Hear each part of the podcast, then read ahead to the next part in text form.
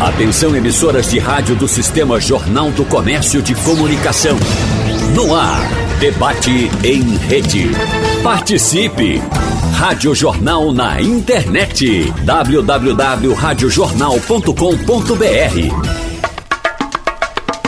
Bom, minha gente, começando mais um debate aqui na sua Rádio Jornal em rede para todo estado. Lembrando a vocês que hoje a gente vai falar sobre a tecnologia a serviço da saúde. E eu tenho o prazer de anunciar que teremos hoje para debater conosco, trazer informações para a gente, nos compor com suas impressões acerca desse assunto, o doutor e professor Fábio Rivoredo, cirurgião digestivo e preceptor de residência médica do Hospital Getúlio Vargas, ele que também é diretor de estratégias médicas da TI Saúde. Álvaro Dantas é o diretor médico do ICONE, Instituto de Cirurgia Ocular do Nordeste, mestre e doutorando pela USP, professor de medicina e conselheiro da Sociedade Internacional de Cirurgia Refrativa. E ainda o doutor e professor Felipe Magno, diretor da FOS, Centro de Inovação em Saúde e Educação, fundado pela Faculdade Pernambucana de Saúde, FPS, palestrante e professor da disciplina de Gestão da Inovação e Transformação Digital do MBA, Executivo em Gestão de Saúde do Instituto de Medicina Integral do professor Fernando Figueira, que é o nosso IMIP. Eu queria iniciar dizendo aos senhores, nesse nosso enunciado aqui, nessa nossa abertura, cirurgias e procedimentos, minha gente, que hoje consideramos corriqueiros, é, tem gente até que acha uma coisa banal, ah, é banal, vamos lá, é fácil, né? São, na verdade, fruto de muito, mas muito estudo e trabalho de cientistas, pesquisadoras, pesquisadores, mulheres e homens que se envolveram e se envolvem cada vez mais e que inovaram em seu tempo. E a tecnologia continua, evidentemente, avançando para facilitar a atuação dos profissionais da saúde e promover o bem-estar das pessoas. Os novos recursos incluem transformações no funcionamento das clínicas e hospitais, na forma do atendimento aos pacientes, na realização de tratamentos no desenvolvimento e aplicação de remédios entre outros, todos envolvidos nesse tema, tecnologia a serviço da saúde. Soluções apoiadas na internet das coisas médicas e na inteligência artificial, por exemplo, são capazes de oferecer gerenciamento rápido de cuidados e, em caso de emergências, reduzir as vítimas. No debate, portanto, repito, de hoje, vamos conversar com os nossos convidados nessa terça-feira, 15 de março, sobre como anda a tecnologia a serviço da saúde. Inicialmente, quero abraçar e agradecer a presença dos senhores, professores médicos. Uh, bom dia, é um prazer recebê-los aqui. Doutor Fábio Rivoredo, doutor Álvaro Dantas, doutor Felipe Magno, começando, doutor Fábio uh, Rivoredo. Que prazer ouvi-lo e tê-lo aqui na Rádio Jornal. Muito bom dia. Bom dia, bom dia, Ciro. É um prazer estar aqui com vocês. É um prazer compartilhar o que eu puder falar aqui de conhecimento, conhecimento da saúde, conhecimento da cirurgia a tecnologia a favor da cirurgia, do bem-estar, da melhor, do melhor tratamento do paciente.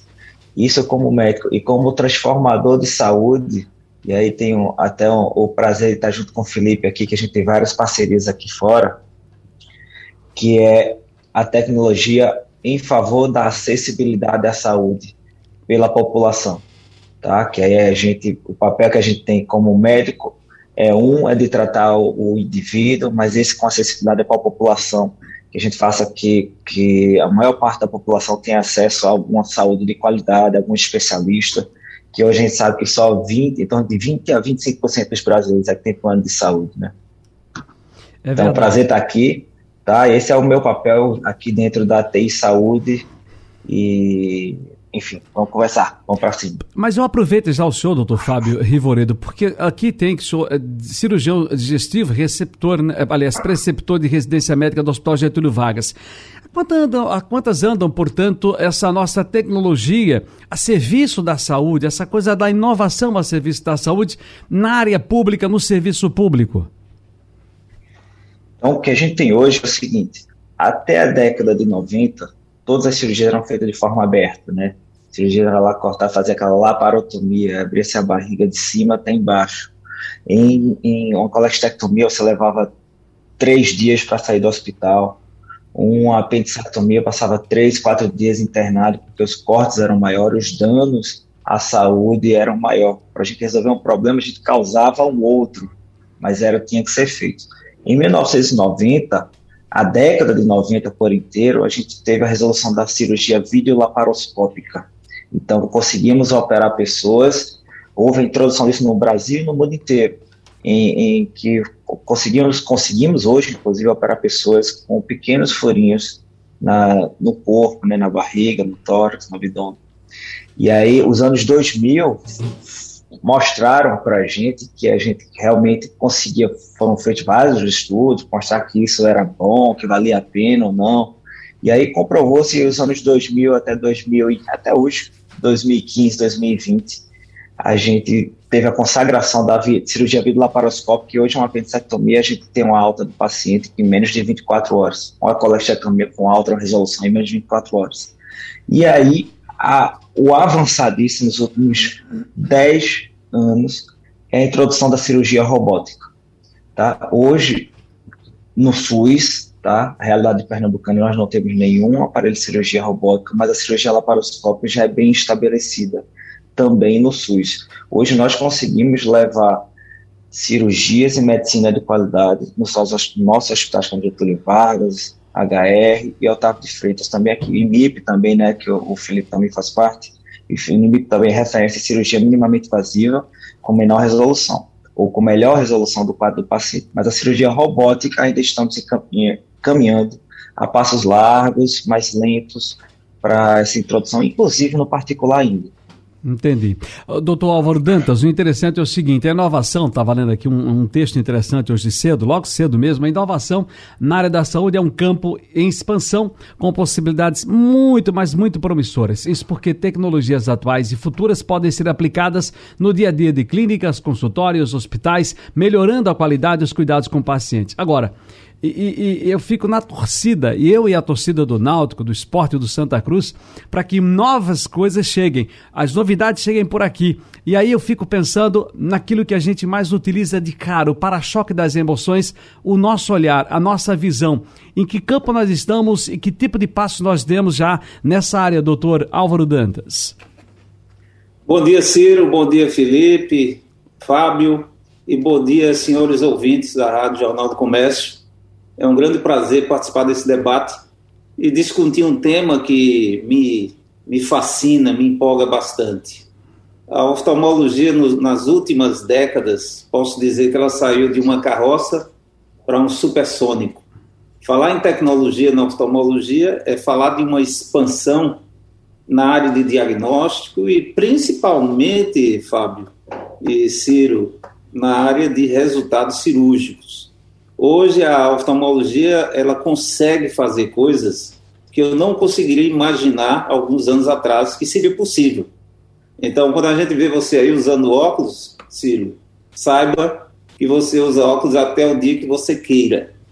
Hoje existem tecnologias como a cirurgia Smile, as cirurgias modernas na catarata, que a gente consegue eliminar os óculos, que são fascinantes não apenas pelos resultados fantásticos, mas também pelo nível de segurança, onde o risco operatório é quase zero. Não, não existe risco zero na vida, mas posso dizer que é um risco quase zero nos procedimentos atuais, em todos os segmentos da oftalmologia. Veja que o olho é pequenininho, mas a gente trabalha com múltiplas especialidades, como cirurgia refrativa, que é correção de grau, cirurgia de catarata, o glaucoma, grandes avanços a gente tem no glaucoma. Então, em todos os setores da oftalmologia, a gente teve uma verdadeira revolução tecnológica. É, a gente viu aí o que o Fábio falou sobre a robótica. Nós temos hoje os lasers, lasers de catarata, que trouxeram uma automação para o procedimento. Deixamos de usar o bisturi, deixamos de usar pinças, nós conseguimos fazer incisões com laser abrir a catarata, com laser, fragmentar a catarata e aspirar com uma segurança muito maior do que no passado. Então é uma grande revolução que a gente assiste e o grande beneficiado somos todos nós, a sociedade e as pessoas. Sem sombra de dúvidas. Agora, deixa eu te contar aqui uma coisa para os senhores que estão aqui, para as pessoas que nos ouvem, nos acompanham em toda a rede, uma coisa interessante. Aliás, um exemplo até meu, e eu digo logo de cara, minha gente, para qualquer procedimento na área da saúde, aliás, em tudo na vida, ouçam, eh, pesquisem, mas, sobretudo, é, é, é muito, mas é necessário que você tenha o ambulatório, tenha o consultório, tenha um especialista, a especialista naquele caso. Portanto, eu vou dar um exemplo exemplo, mas isso não significa que sirva para você.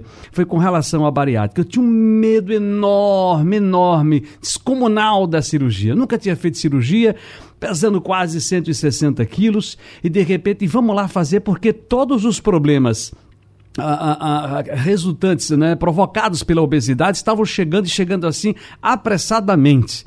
E fui fazer e foi uma coisa de muito. Passei 10 anos para decidir. Em seis meses a um ano foi decidido, foi feito procedimento maravilhoso. Aí eu fico aqui hoje, já depois, 15 anos depois da cirurgia, extremamente arrependido porque não corri logo. Do mesmo modo, eu tenho um colega nosso, amigo nosso, que morria de medo de mexer nos olhos, tinha uma catarata e tinha medo de, de fazê-lo. Foi, aproveitou já dessas novas tecnologias que estão a serviço, repito, e aproveito o nosso tema, da saúde, e ele hoje é felicíssimo e diz com sinceridade, há três anos do procedimento, ah, como eu devia ter feito isso antes.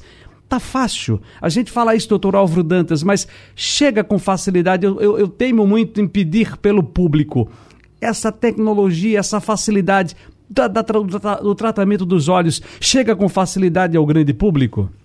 Nós temos aí, segundo o professor Fábio Rivoleto, cerca de 30% é. das pessoas que não têm plano de saúde. É, deixa eu falar um pouco da oftalmologia. É, o serviço público também melhorou, mas muito longe daquilo que a gente consegue na medicina privada. Infelizmente, as condições brasileiras não permitem uma medicina pública que se aproxime muito do up-to-date tecnológico, que tem de mais sofisticado, mais seguro. É questão de custo mesmo, né? Uh, a gente tem um, digamos, um, um, orçamento de saúde que já se depara com problemas muito sérios, problemas básicos muito sérios, problemas de saúde pública, né? De doenças infecciosas, vacinas e tudo mais. Então, a, as tecnologias mais avançadas que agregam muito valor, elas são postas um pouco de lado, infelizmente, mas é questão de tempo. A tendência é a, o acesso ser cada vez maior. Eu posso Muito... falar um pouco da cirurgia bariátrica, Ciro? Ah, pois não, pois eu não. fiz parte, eu fiz doutor parte Felipe, eu vou do, chegar no show, eu vou chegar, eu, eu, vou chegar no doutor Felipe já já. Daqui a pouco chega o doutor Felipe. Doutor Fábio Rivoredo pediu uma senha rapidamente aqui, vamos lá. desculpa, desculpa. Não, sem problema. Mas é assim, é, concordo em total com o doutor Álvaro, tá? Nós hoje conseguimos colocar sim cirurgias laparoscópicas, como por exemplo a cirurgia bariátrica, você faz lá com cinco furinhos na barriga, em uma hora e meia você resolve o paciente, e ele fica super feliz, como você bem falou. Mas realmente a gente não tem essa acessibilidade a todos. Né? O SUS, como você mesmo falou, são, é 70% da nossa população, e nós não conseguimos levar a saúde a todos com extrema qualidade, como a gente sabe que pode fazer, mas a gente não consegue dar essa acessibilidade a todos e o problema é econômico e governamental. Entendo. Felipe Magno, rapaz, vamos trazer para o senhor agora, meu caro professor, para a gente falar da sua parte, né? Nós estamos aqui, eu, quando eu olhei aqui que a gente tinha gestão de saúde no Instituto de Medicina Integral, professor Fernando Figueiredo de opa, o nosso MIP está presente, vamos embora. Bom dia. Bom dia, Ciro. Bom dia, doutor Álvaro e doutor Fábio. uh, eu, eu, eu acho que eu tenho algo para contribuir, né, trazendo o outro lado né, da moeda, que a gente tem dois grandes médicos, um deles um amigo, né, Fábio? É, e aí eu trago sempre o olhar da inovação. Né? A gente está vivendo a era da saúde 4.0, né? A gente tem hoje em dia o paciente 4.0. E eu sempre começo falando sobre inovação, falando que uh, inovação é diferente de tecnologia. Inovação não é apenas tecnologia. Né? Inovação é você olhar para o todo, olhar para os problemas, olhar para as dores de quem sofre com aquele determinado problema e tentar trazer soluções que resolvam de forma amigável, de forma mais eficiente, uh, preferencialmente mais barata e trazendo um nível de conforto maior para quem usa, né, seja um usuário, seja um beneficiário dessa, dessa tecnologia, dessa solução.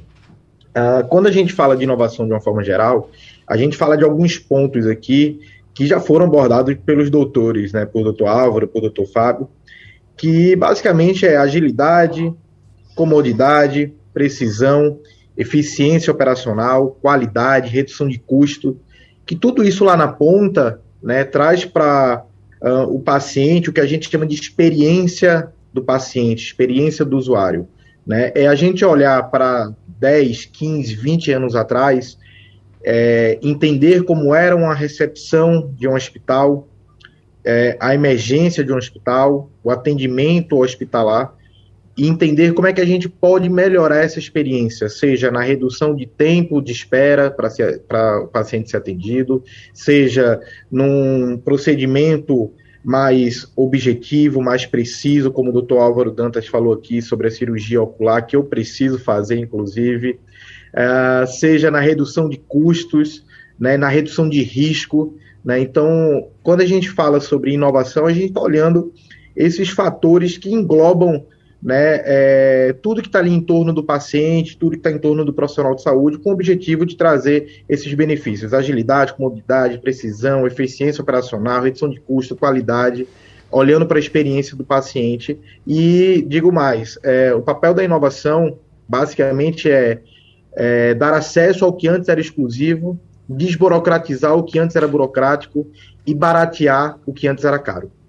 Agora, Felipe, doutor Felipe, deixa eu explicar uma coisa interessante. Dia desse eu fui para uma palestra, aqui fui convidado para ouvir uma palestra, assistir uma palestra de um, de um colega seu, falando sobre essa coisa da tecnologia a serviço da saúde. Mas aí o tema, na verdade, pelo que o senhor está me trazendo aqui, mas, mas me traz agora para o campo da, da inovação. Ou seja, para ajudar também, mesmo que seja no campo da saúde. E tratava dos agentes de saúde municipais.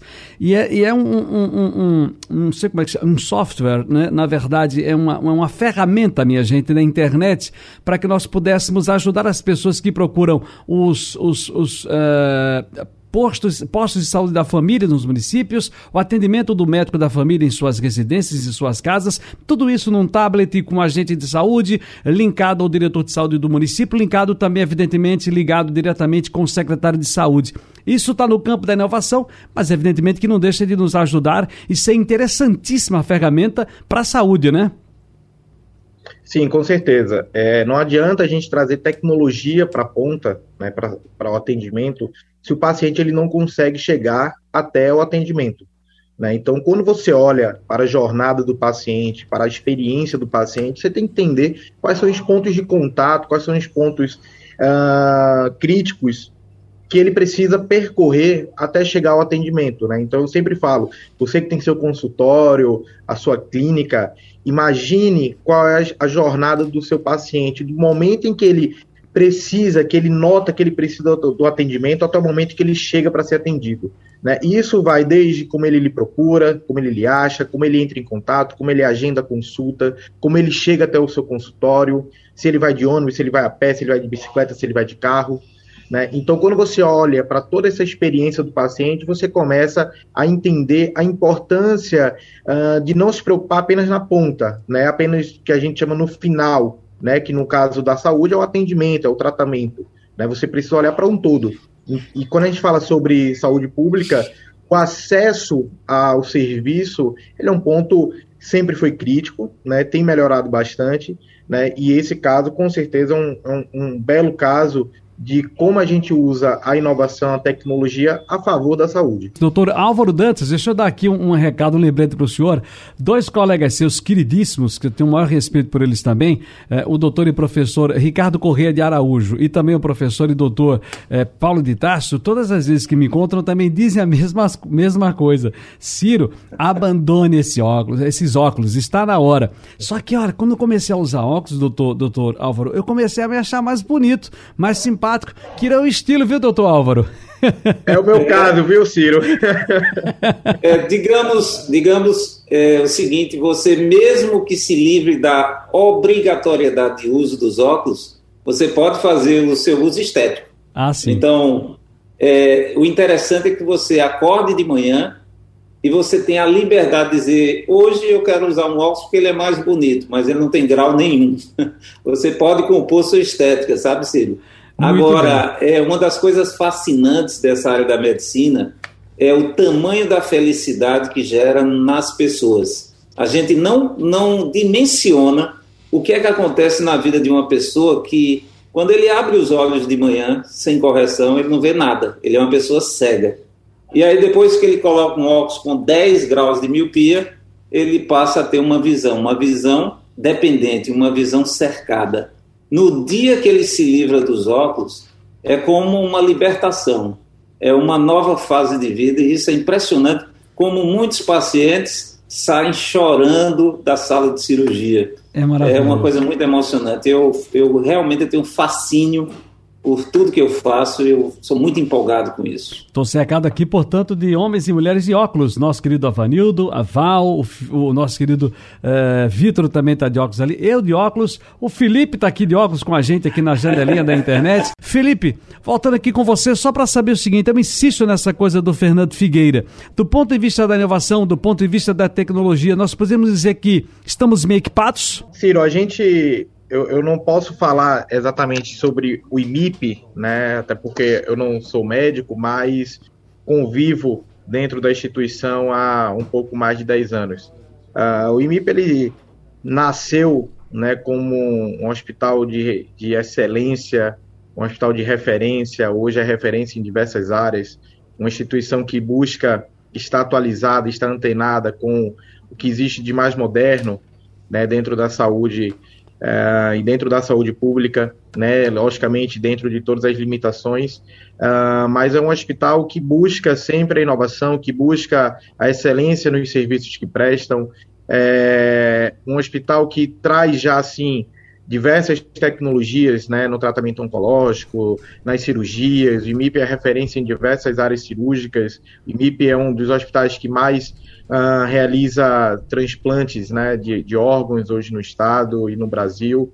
Então, é uma instituição que busca inovação, tanto que, é, junto com a Faculdade Pernambucana de Saúde, fundaram a FOS, né, que é um centro de inovação uh, que busca justamente trabalhar a inovação nas áreas de saúde e de educação, incubando startups, desenvolvendo projetos de transformação digital e de inovação corporativa. Muito bem, agora veja bem, doutor Fábio Rivoredo, está valendo aqui o seguinte: nós temos aí as tendências, né, tecnologias na área de saúde, que não é de hoje, elas não apareceram hoje, evidentemente, são fruto, como eu disse lá no começo do debate, de um trabalho de pesquisa das senhoras e senhores cientistas, médicos, pessoas envolvidas, especialistas nessa área. E eu estava vendo assim: o Big Data da saúde, a telemedicina, a realidade virtual, impressão em 3D, a inteligência artificial a serviço da saúde. Nós tivemos agora, ainda estamos na pandemia, evidentemente. E essa coisa da telemedicina, né, o atendimento pela internet das pessoas com seu médico, com o médico de alguns grupos que, que inclusive já fazem um trabalho uh, em rede para o país inteiro, através da internet. É a grande saída, é uma coisa extremamente confiável. Por lá atrás o pessoal dizia, mas meu Deus, eu quero estar tá olho a olho às vezes até pegando na mão da médica ou do médico, mas eu ficar olhando para um computador, para a tela do meu celular e sendo medicado, como é que é isso? É, é, é para a gente ajustar esse pensamento da inovação com o sentimento das pessoas? Sem dúvida, Ciro. Eu não vou dizer que é a saída, que a gente só vai saber isso daqui a uns 10, 15 anos. Mas eu posso dizer com veemência que do jeito que está, não pode ficar. Tá? E é, a, a tecnologia é o meio para a gente chegar a uma acessibilidade melhor, a um tratamento melhor, fazer as, fazer as pessoas viverem bem e mais. E hoje, o nosso sistema de saúde, do jeito que, que é, os modelos de remuneração, os modelos de negócio que existem, eles já se sabe que eles são modelos ultrapassados e precisam ser renovados. Com a tecnologia e com a pandemia, e a necessidade que tem de nos isolar e viver da tecnologia e achar a tecnologia como forma de saída de um melhor atendimento, de diminuir distâncias, de levar acessibilidade, levar uma telemedicina, uma consulta que não podia lá no interior do Amazonas, no mesmo interior, nosso interior do Pernambuco, levar um oftalmologista para uma consulta por telemedicina no interior do Pernambuco, a gente faz isso através da TEI Saúde com o Hospital das Clínicas, nós, nós, nós fornecemos telemedicina para o Hospital das Clínicas da UFPE, de forma de parceria, de forma de doação, para a gente levar acessibilidade e interiorizar os especialistas, já acontece com o oftalmo de lá, com os, o, a pediatria do Hospital das Clínicas. Então, o que a gente tem hoje é que a tecnologia é um meio, uma forma que deve ser explorada e que veio para ficar. Tínhamos medo de fazer telemedicina no Brasil, há mais de cinco anos já se fazia telemedicina na França, nos Estados Unidos, e a pandemia veio como um tapa na cara de todos, dizendo assim, cara, a cultura de vocês ainda é atrasada, vocês têm que melhorar. A cultura que eu falo é a cabeça, tá? É a cabeça do profissional de saúde, não é nem da população. O profissional de saúde que estudou, que fez mestrado, que fez doutorado, ele tem dificuldade de aceitar a tecnologia e de mudar. Mudar é difícil, sabemos disso, em qualquer, em qualquer lugar do mundo. Mas sabemos que com a telemedicina nós conseguimos levar saúde para mais pessoas, conseguimos monitorar, monitorar a saúde de, da população, conseguimos dados para gerir melhor nossa saúde, para gerir nossos, nossa população. Agora, doutor Fábio Rivoredo, lembrando uma coisa interessante, que há um item que eu estava analisando também nessa madrugada para a gente conversar aqui, fala sobre integração uh, integração e ciência de dados, né? E aí é do Big Data, que o pessoal ele coloca lá, Big Data é importante para você ver a Isso. tendência que não pode parar da telemedicina esse ano 2022 daqui para frente. Ele não utiliza o termo, mas achei interessantíssimo o termo um tapa na nossa cara realmente, tá tapa de todo mundo em vários setores da vida que a pandemia nos trouxe, é como se fosse um acorda, minha gente, que a coisa está mudando, está caminhando, cada vez mais os dados de pacientes estão sendo estruturados em sistemas. Como é que se dá isso na verdade? Explique melhor. Vou te dar um exemplo, tá? Hoje, com a, com a pandemia, nós tivemos que vacinar toda a população de Olinda. Olinda, nós temos 380 mil habitantes. Foram vacinados mais de 320 mil habitantes, quase 80% da população. Imagine que com aquele formulário que foi exigido pelo Ministério da Saúde, em que você tem que dizer se era hipertenso, se era diabetes, se era, se era caminhoneiro, se a sua idade, e você tem que dizer ali porque você iria para frente da fila da vacina. Passamos por isso, todos lembram.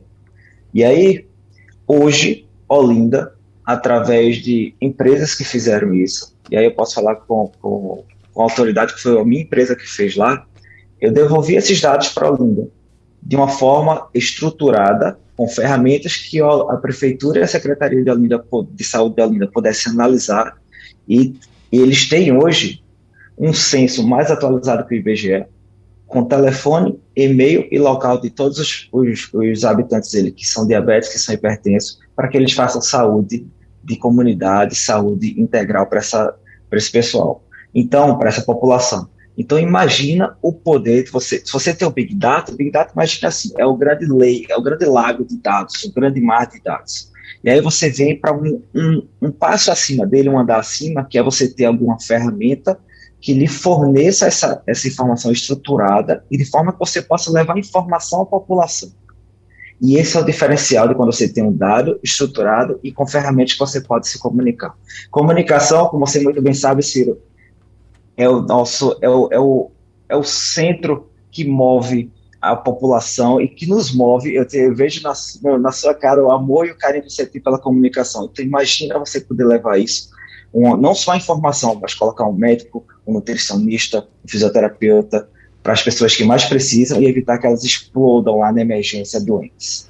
Acho isso fantástico, inclusive, até porque nós temos aí celular, internet, os remédios que trazem potência para os homens, né, nessa área da, da, da, da, da, questão sexual dos homens, que são tidos como as, as, as, grandes invenções, as inovações do nosso tempo. E aí eu lembro aqui, doutor Álvaro Dantas, uma coisa interessante, mas são os meus olhos. E aí a clínica, o olhar do médico, a presença dele, da médica, do médico, o toque dele ali, na, sabe, o ambulatório, o consultório médico não, não, não é o soberano nessa história? É, é fundamental o acesso do paciente aos equipamentos. Nós podemos fazer um atendimento virtual, mas no local onde o paciente estiver, ele precisa ser avaliado por equipamentos equipamentos que eu possa, à distância, ver esses resultados, eu posso ver imagens do olho, eu posso ver imagens do fundo do olho, posso fazer facilmente um diagnóstico. E, detalhe, já existem tecnologias disponíveis que precisam ser agregadas, onde é possível fazer uma cirurgia de catarata à distância. Essa tecnologia já existe, ainda não é aplicada, mas o uso da robótica com a internet 5G, facilmente nós poderemos estar aqui em Recife fazendo uma cirurgia de catarata num paciente lá no sertão, num lugar sem acesso a, a tecnologias é, diferenciadas. Então, nós não, posso, nós não podemos fazer diagnósticos seguros sem essas informações complementares. Mas, sem dúvida, o profissional mais qualificado ele pode estar à distância e o equipamento pode ser levado à comunidade. E aí a gente faz essa junção, trazendo é, resultados melhores, levando a uma medicina diferenciada esses pacientes que tanto precisam. Eu, tava, eu recebi aqui da, da, nossa, da nossa produção, da Betânia Ribeiro, mas também uma indicação do nosso Wagner Gomes, quero mandar um abraço para ele, minha solidariedade mais uma vez, deve, deve estar voltando com a gente amanhã. Uh, uma, uma reportagem do jornal Globo do Rio de Janeiro, desse mês agora, foi lá do dia, acho que dia 9, dia 10, que trata exatamente de um tema interessante, que é um, uma reclamação, doutor Álvaro, constante, comum, entre pessoas uh, que têm alergias e precisam utilizar lentes de contato. A necessidade de uh, recorrentemente de pingar algumas gotas de um colírio como antialérgico para aliviar sintomas pode deixar de ser uma realidade. A reportagem indica que na última semana, começo desse mês de março agora, a Food and Drugs Administration, que é a, a, a Anvisa lá de agência reguladora dos Estados Unidos, se juntou aos ministérios da saúde do Canadá e do Japão e aprovou o primeiro modelo de lente de contato que aplica o medicamento diretamente nos olhos durante o uso do produto. Ou seja, essa lente, eu, eu não preciso estar mexendo para estar tá, tá, botando colírio. Colocou lá, ela já vai me automedicando ali no dia a dia durante o seu uso. Nós já temos acesso aqui? Ainda não. Esse produto ele foi aprovado, como você falou, no FDA, e daí que vem a ser aprovado no Brasil, tem uma longa estrada, né? É, esse paciente de lente contato ele precisa ser avaliado porque por trás das dificuldades, das sensibilidades ao uso da lente, pode estar uma coisa que a gente chama de intolerância ao uso de lente contato, que muitas vezes é a síndrome do olho seco iatrogênica provocada por um uso muito prolongado de lente contato. Tem gente que usa lente contato há 20, 30 anos e existe um preço para isso, né? A lente de contato é um corpo estranho e esse contato direto com a superfície do olho pode gerar uma doença muito comum, muito mais comum do que a gente imagina, que é a síndrome do olho seco, nesse caso, considerada iatrogênica por um uso prolongado, né? Olha, então, eu não vejo a lente de contato terapêutica, nesse caso, com medicação, como um grande divisor de águas, não. Ele pode agregar em várias áreas, mas a gente ainda vai aprender a fazer o melhor uso dessa tecnologia quando ela estiver disponível aqui no Brasil. Felipe Magno, parece que eu vou ficar em casa agora e todo mundo vai, vai me atender através da internet. Eu vou ter a, to, a minha saúde por inteiro, o meu corpo todo mapeado, todo observado, todo. Enfim, a clínica vai ser completamente daqui a pouco pelo computador. Bom isso? Olha, Ciro, eu aposto, tá? eu acredito que o futuro futuro caminha por esse lado, tá? O IMIP ele faz teleatendimento há mais de uma década, muito mais de uma década quando você fala de saúde indígena, por exemplo, né? Como é que você leva um especialista até uma tribo isolada na Amazônia, né? Então o IMIP ele já faz esse tipo de trabalho há um, há um pouco mais de uma década, não nenhuma novidade, né? Algo que se tornou agora corriqueiro. É, complementando aquela fala de Fábio, né, e já entrando nesse assunto, Ciro, é, eu costumo dizer que toda inovação ela acontece quando você tem um fator primordial ali acontecendo, né, uma dor, uma necessidade, e ele é acelerado por uma mola propulsora, né? No caso do teleatendimento, a mola propulsora foi a pandemia, né? Acelerou uh, em décadas o que a gente vinha discutindo já há muito tempo, né? Então, você vê que em pouco tempo a cultura já começa a mudar. Né? Hoje já existem dados dizendo que seis em cada dez americanos uh, aceitam já o teleatendimento de forma natural. Eu queria trazer alguns dados, inclusive, aqui. Nesse momento está acontecendo uh, em Austin, no Texas, uh, a SXSW, né, uma das maiores feiras e mais importantes feiras de inovação e tecnologia do mundo. Né? E aí, Ciro, trazendo esse assunto que você falou, uh, a M-Web, que ela é, um, é uma futurologista, né, inovadora, famosíssima no mundo inteiro, ela trouxe o 15º Tech Trend Report, né, que é um, um report sobre tendências e tecnologias para o futuro. é um documento que traz simplesmente 574 tendências de inovação para os próximos 15 anos. Né? E eu trouxe algumas aqui para falar justamente sobre esse futuro da saúde, né? Para onde é que a gente está indo. O primeiro ponto deles é a adoção do IoT das coisas médicas, né? Internet das coisas médicas. A gente teve aqui em 2019 uma startup pernambucana chamada Salvos, que através de um dispositivo IoT que se comunica via rádio e cloud, né, na internet, ele consegue fazer monitoramento e predição de consumo de oxigênio. Então, aquele fatídico, fatídico típico caso que aconteceu no Amazonas, em alguns estados brasileiros, do oxigênio acabar, poderia ser, ter sido facilmente evitado com o uso de uma tecnologia como a da Salvos, por exemplo. Essa tecnologia está sendo hoje testada no IMIP, né, a sua efetividade. O segundo ponto é o uso de assistentes virtuais né, dentro do cenário de atendimento médico.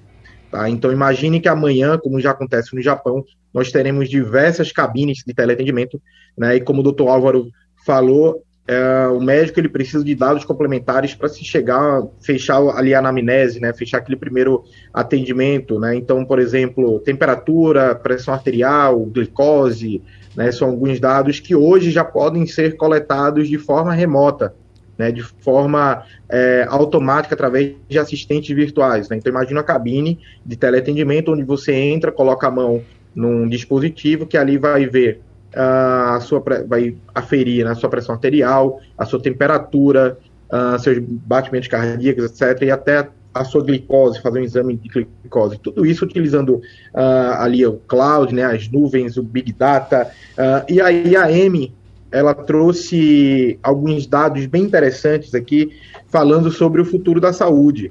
Né? O primeiro deles é a biologia sintética, né? a impressão de órgãos como já tem alguns casos acontecendo no mundo, né? Então a gente já tem órgãos sendo é, impressos ainda em fase de teste, com muito cuidado. Né? Mas você tem a biologia sintética com muita força para os próximos 15 anos, segundo ela. E a biologia sintética nada mais é do que a biologia unido à computação, à engenharia, ao design, à tecnologia.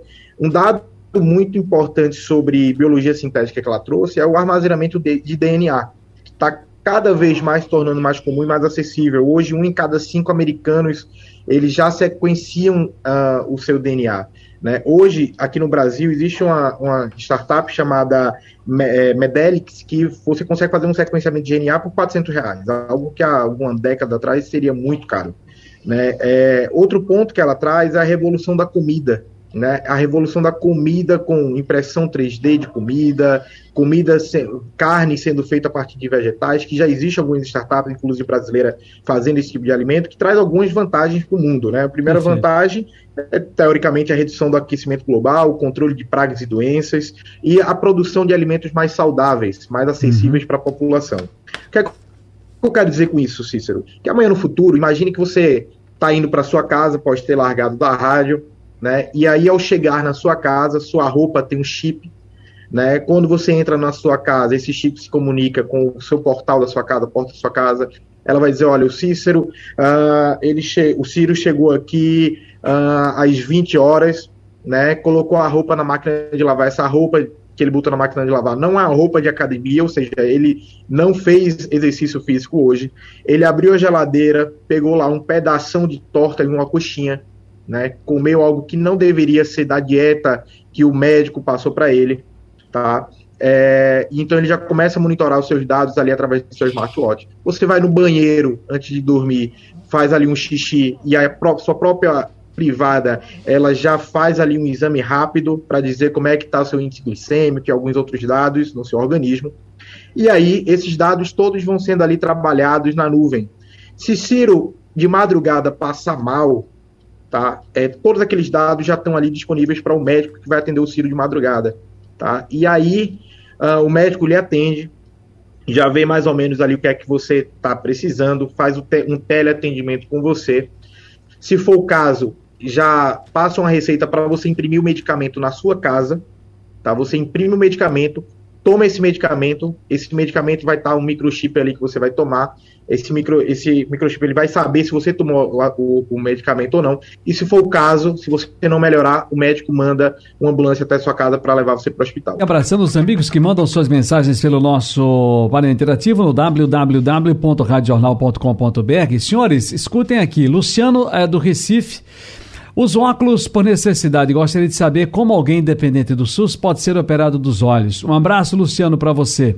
Rodrigo de Olinda, bom dia, parabéns pelo debate. A minha pergunta é simples: quais as garantias que teremos da qualidade do atendimento à distância? Já vista que são muitos os relatos de médicos que nem olham os pacientes e dá todo o diagnóstico conhecido de todos que é uma virose. Ah, na Caxangá, o Zé está perguntando qual é o tratamento da visão que temos hoje para quem tem mosca volante. Doutor Álvaro, nunca ouvi sobre isso. Mosca volante. Tem, é? Ah, é. é. Mosca volante são calcificações que ficam flutuando dentro do olho. Ah, entendi. É, é possível fazer algum laser para pulverizar essas moscas. Uhum. E em casos extremos, coisa que raramente acontece, pode ser necessário uma cirurgia para limpar, remover essas opacidades. Veja... Mas, acima de tudo, se alguém está sentindo mosca volante, deve fazer um exame preventivo de retina porque isso pode ser um prenúncio do descolamento. Veja que a tecnologia, a inovação, a comunicação ajudando aqui, tá vendo? O rádio já está ajudando e dando aqui uma luz para você, amigo. Luciano, é, óculos, uso óculos por necessidade, mas como chegar no SUS é difícil. Um abraço para você. Flávio, uh, Ciro, mande parabéns à minha mãe, Dona Mercedes, a minha rainha, Flávio Vidal. Uh, Zé da Caxegar já mandou, os outros aqui, já olhei aqui, repetem muito as perguntas. E eu quero chegar nesse final do nosso debate agradecendo agradecendo a todos os senhores e dizendo o seguinte: doutor Fábio, relato maravilhoso que nos trouxe aqui. O depoimento do, do professor Felipe, Felipe Magno nos deixou assim com uma sensação de que daqui a pouco eu dou um pulinho né, e posso me sustentar nas redes porque a coisa vem quente por aí, né? É isso, é isso. É... Desculpa, Fábio, pode falar. Não, Felipe. É, é, que é, é tanta coisa para falar, né, Felipe? Tanta coisa que a gente pode debater. Pode marcar mais uns dois, três debates disso que a gente vem, tá? Eu, eu, é por isso então, que eu falei, só faltam cinco minutos. Eu digo, se eu não encerrar agora, eu, eu, vou até de noite ouvindo esses homens falando aqui dessas coisas boas. é, mas é como você disse, a informação, Ciro, ela deve ser passada. E se ela pode ser passada de forma fácil, de forma comunicativa, ela, ela pode ser bem recebida também, tá? Então, passar informação é uma tele, pode ser um motivo da teleconsulta? Pode.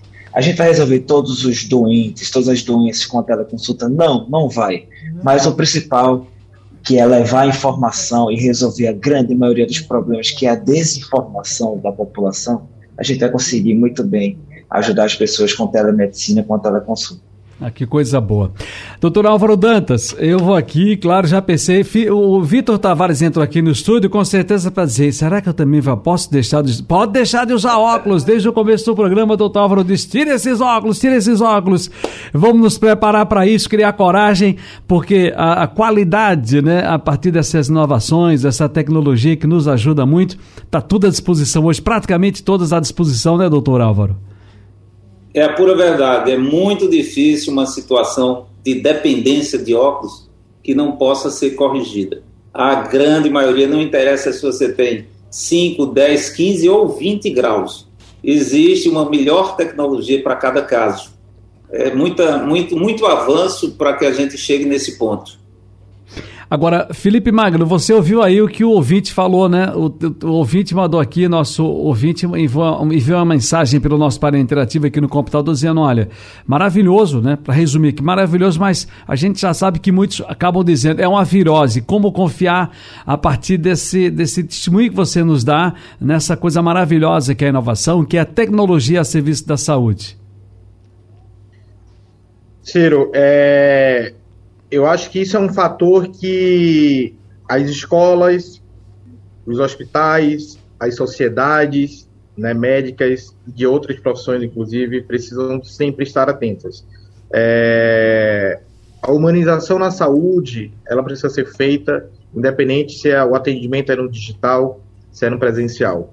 Tá? É, eu falo isso porque há um pouco mais de 11 anos eu estou aqui na Faculdade Pernambucana de Saúde, é uma faculdade que preza pela formação humanística né, dos profissionais de saúde. é, e o atendimento é um fator primordial. Tá? É, então, eu acho que cabe às sociedades, cabe aos profissionais, a, na formação, inclusive, as escolas prestarem atenção né, na qualidade do atendimento que está sendo oferecido para a população. Tá? E a população também ser atenta, né, denunciar casos que, uh, por algum motivo, não seja o ideal, que não seja da forma como, como foi feita. Tem um ponto aqui, Ciro, que eu acho que é importante a gente abordar rapidamente, que é a questão da desinformação que o doutor Fábio aqui tocou no assunto. Né? Então, hoje a gente vive a era do Dr. Google, né? Que se você sente alguma coisa, você busca a informação no Google e se automedica, né? O Brasil é uma das, das sociedades que mais se medicam, no, automedicam no mundo, isso é um risco para a saúde, para a saúde pública. E agora, uh, com a inteligência artificial, a gente tem visto o crescimento de fake news né, surgindo em, em, diversas esferas, em, principalmente na esfera da saúde. Né, a gente tem algumas tecnologias já capazes, como a, a GPT-3, né, uma empresa americana capaz de criar textos é, no mesmo nível de complexidade de um humano, né, utilizando redes neurais, etc. Uhum. Então a gente precisa buscar essas informações, estar atento, é, buscar a verdade, inclusive principalmente no ano agora é, de eleição. A gente, vive, a gente viu fake news sendo, sendo criadas né, em, em relação à saúde durante a pandemia, e cabe também a gente agora ficar mais atento ainda com a disseminação da inteligência, inteligência, artificial. Muito obrigado, professor Felipe Magno. Muitíssimo obrigado, um grande abraço, doutor Álvaro Dantas. Muito obrigado, um grande abraço também, doutor Fábio Rivoredo. O debate foi muito bom e claro que esse tema é vasto, enorme ainda de dúvidas, de indagações e que em breve a produção vai marcar um novo debate com os senhores. Muitíssimo obrigado, um grande abraço e bom dia para todos vocês aí, tá bom? Obrigado, hein, gente? Muito bem. Será um grande prazer. Pronto, chegou para todo mundo. E, gente, você já sabe. Até logo, querido.